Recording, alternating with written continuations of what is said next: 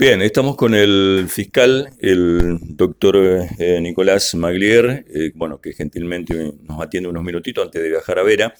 Y le voy a preguntar sobre la situación de un hecho de abuso sexual que ocurrió, entiendo, este fin de semana, que involucra a Santos Acosta, el imputado, y que tiene una particularidad, ¿no? Porque la víctima en este caso es la madre. ¿Qué tal, cómo le va? Buen día.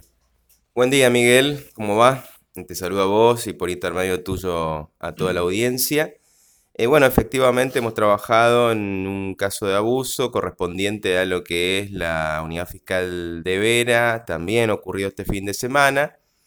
Em, y bueno, en virtud de ello, lo que se investiga, lógicamente, es un abuso de carácter intrafamiliar, como bien mencionabas vos, eh, lo que califica también el delito en su gravedad y dentro de los términos del artículo 119 del Código Penal. Se realizó la audiencia imputativa, se le atribuyó ese hecho, la persona quedó privada de la libertad, título preventivo. La defensa, eh, en primer término, aduce eh, que, que, el imputado podría encontrarse, digamos, dentro de los parámetros del artículo 34 del Código Penal, es decir, la no comprensión de la criminalidad de los actos o la no dirección de las acciones, lo que torna inimputable a la persona. Yo estimo que no. Por eso es que de común acuerdo resolvimos, digamos, la concertación de una entrevista con el médico forense a los fines de que se expida sobre este punto, es decir, si es una persona imputable o no, si es una persona que tiene capacidad o no para estar en el proceso, y si es, este, bueno, y también a, a todos los fines, digamos, establecidos en el Código Procesal Penal también, para que, bueno, esto no, represente un obstáculo en la continuidad de la causa. Bueno, ¿qué figura se le imputó a esta persona? Bueno, abuso sexual con acceso carnal calificado agravado por el vínculo. la figura simple tiene una escala que se extiende de los 6 a los 15 años de prisión y la figura agravada eh, tiene una escala que se inicia en los 8 años de prisión y se extiende hasta los 20. ¿Esto ocurrió en el departamento Vera?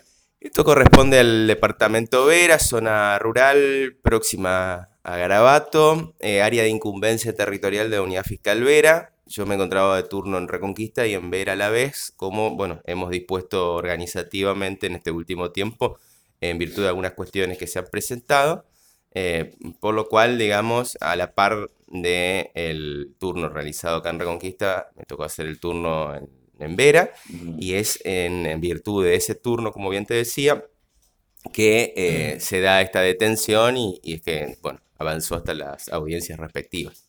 Eh, doctor, básicamente en su imputación y obviamente en la exposición que realizó usted ante el juez, eh, sintéticamente, ¿en qué circunstancias se dio esto? ¿Cómo?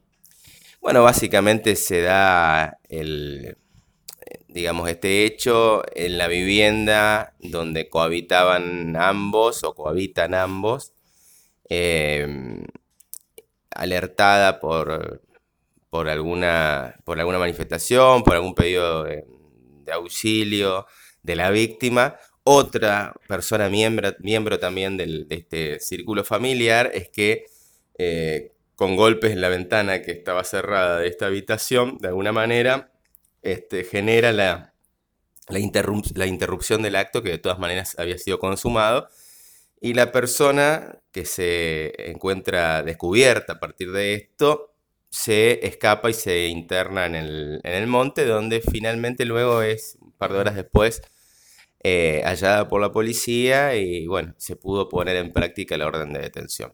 Bueno, próximo paso entonces, eh, una junta que va a estar a cargo, una junta de salud que va a estar a cargo del médico forense. Exacto, como para ver en qué condiciones está esta persona de cara al proceso y las posibilidades que tenemos de, continuarlo con respecto a él. Le agradezco. No hay por qué, Miguel. Saludos a, a vos y al resto de la audiencia. La palabra del fiscal, el doctor eh, Nicolás Maglier.